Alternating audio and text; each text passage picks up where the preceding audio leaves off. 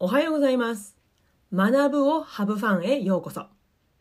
このポッドキャストでは、山あり谷あり、29年間の公立小学校教師を経て、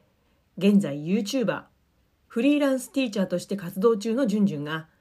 教育、子育て、メンタルヘルス、読書で学んだことをゆるーくお話しする番組です。改めまして、皆さんおはようございます。じゅんじゅんです。え今日は記念すべき第1回の配信なのですが、ね、始まりなのに別れ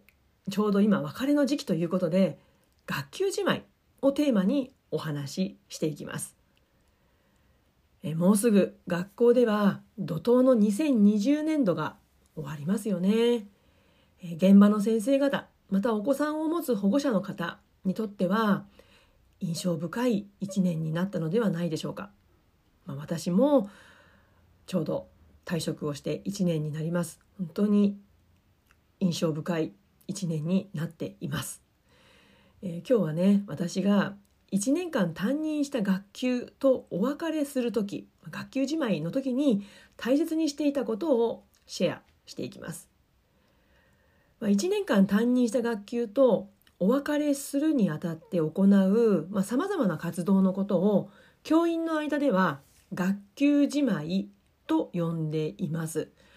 まあ、私はその時に大切にしていたことを、まあ、一言で表すと「飛ぶ鳥後を濁さず」になります。この言葉の意味、まあ、あえて確認するまでもないかもしれませんけれども一応、ね、お伝えすると立ち去る者は後が見苦しくないように始末をする、まあ、そんなふうに大辞林に書かれています。まあ、この言葉を聞くと1年間使った教室を次のねクラスの子どもたちにとって気持ちよく引き渡すという、まあ、お掃除についてこう心を配る方に行きがちなんですけれどももうもちろんそれも大事なことです。ね、で、まあ、でも私が今日お伝えしたいことはこう気持ちの面ですね1年間共に過ごした子どもたちが次の学年にできるだけ希望を持って安心して進んでいけるように、まあ、そんな取り組みを3学期の初めから、え意識して行っていました。まあ、いくつかあるんですけれども、まあ、その中の4つを今日はご紹介したいと思います。まあ、例えばね1年間に習った漢字の総復習、まあ、よくねこうワークの中にテストの中にあるんですけれども、まあ、それを活用して行っていました。まあ、目的はこう漢字のテストももちろん今まで習ってるわけですから、まあ、全部書けなきゃいけないわけなんですけれども、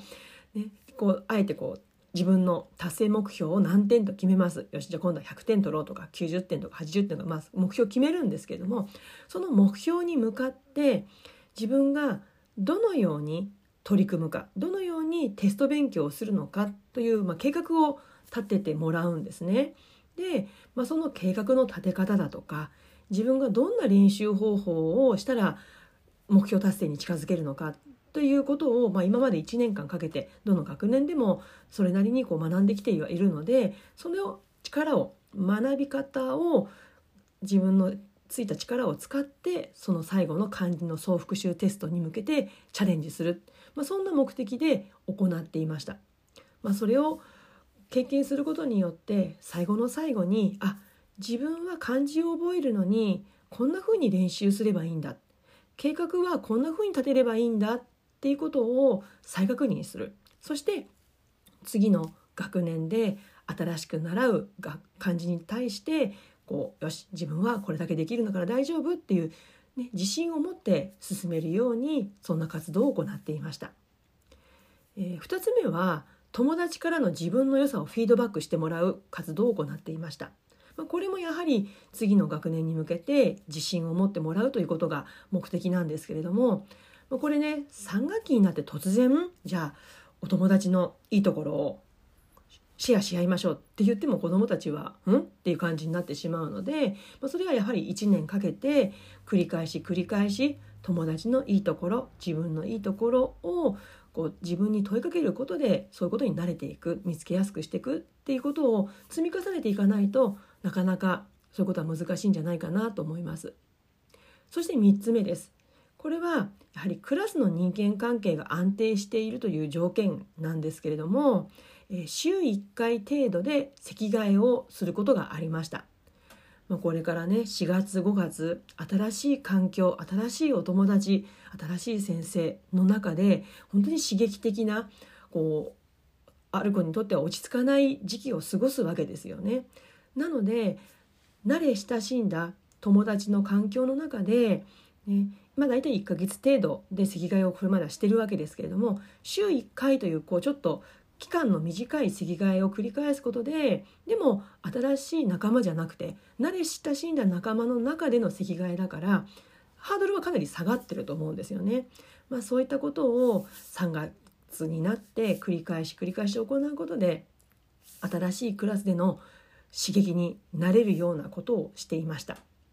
そして最後に4つ目は担任独自のルールをノーマルにするということを行っていました。まあこれも新しい環境に慣れやすくするためが目的でした。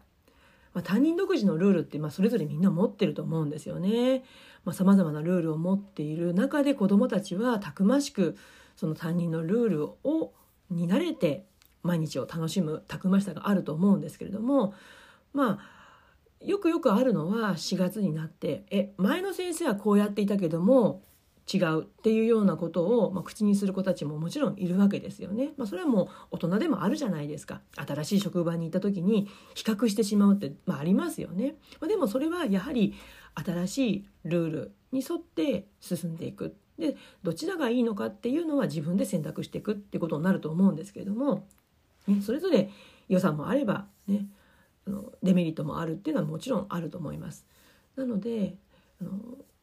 極力私が意識していたのはそれまで自分が持っていたマイルールを、まあ、通常の状態、まあ、通常って何かってことになるんですけども、まあ、一般的な、ね、子どもたちが慣れ親しみやすいルールに変えていくってことをしていました、まあ、具体的に言うと私ね授業の始めと終わりの号令かけてなかったんですね、まあ、一般的にはかける方が多かった、うん、でなんでかけなかったかっていうと時間がもったいなかったっていうことなんですね。あのよくねあるじゃないですか。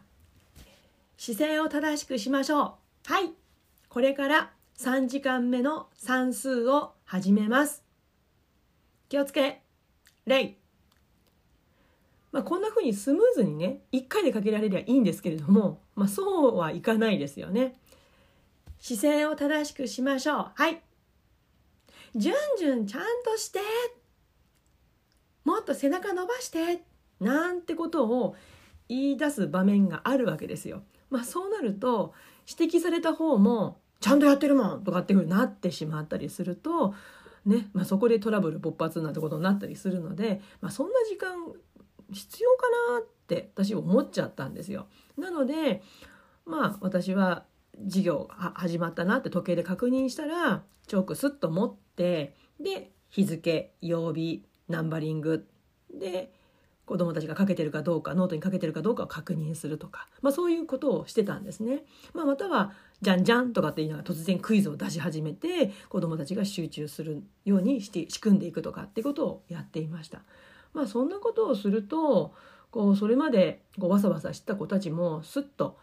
楽しいことに反応するのでまたはあやんなきゃっていうふうに気持ちになったりするので号令特になく集中できるようになった切り替えができるようになってったんですね。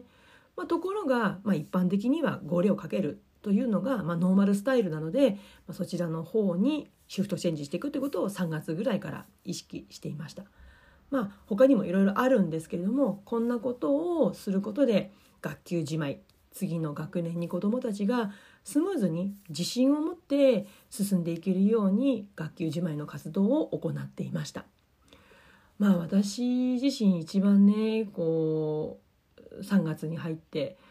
意識していたのは私自身が新しいクラスの子たちとの出会いを楽しみにすること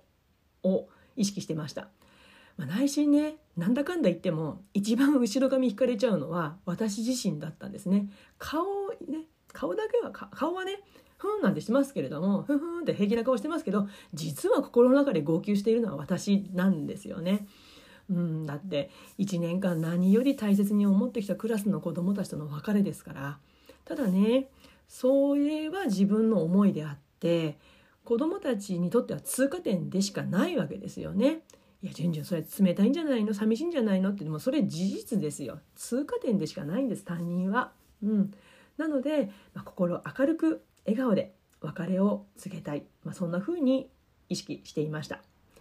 えー、今日は私が学級担任として学級自前について大切にしていたことについてシェアしました。えー、それでは次回のポッドキャストまで Let's have fun! バイバイ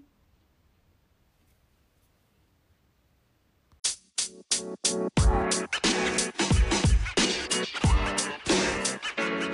know, man. You know, man.